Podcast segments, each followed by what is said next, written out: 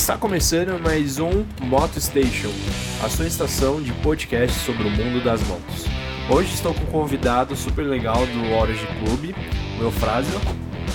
E aí, beleza? E Eufrásio, tudo bem? Bom. É, aproveita e já divulga aí suas redes sociais. Tem lá no Instagram EBF underline Educa, que é o Instagram de e tal. Tem um- umas paradinhas de aula particular, uns materiais para quem está estudando ensino médio, pré-vestibular.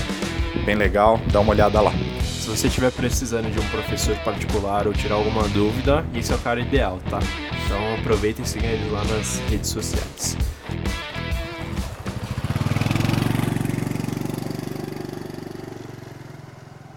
É, hoje a gente vai começar com um tema um pouquinho polêmico que está chegando aí no Brasil, que é a nova Triumph. Ela está lançando a, a Street Triple R já na semana que vem, então na semana do dia 10, tá?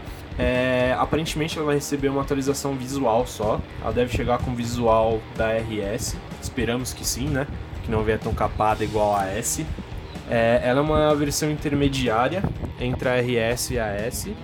Praticamente muda alguns detalhes só de uma para outra, mas a potência fica bem próxima da RS, aproximadamente 118 cavalos com 7 kg e 88 de torque.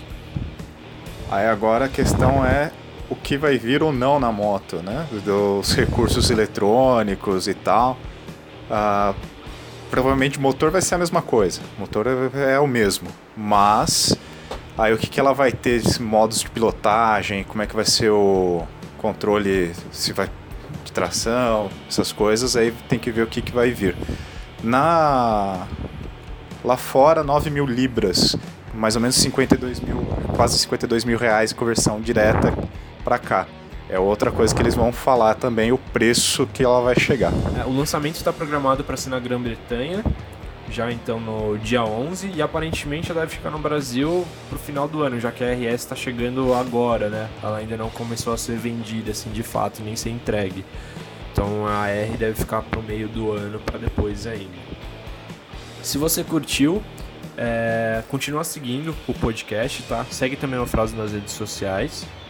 A EBF underline Educa lá no Instagram.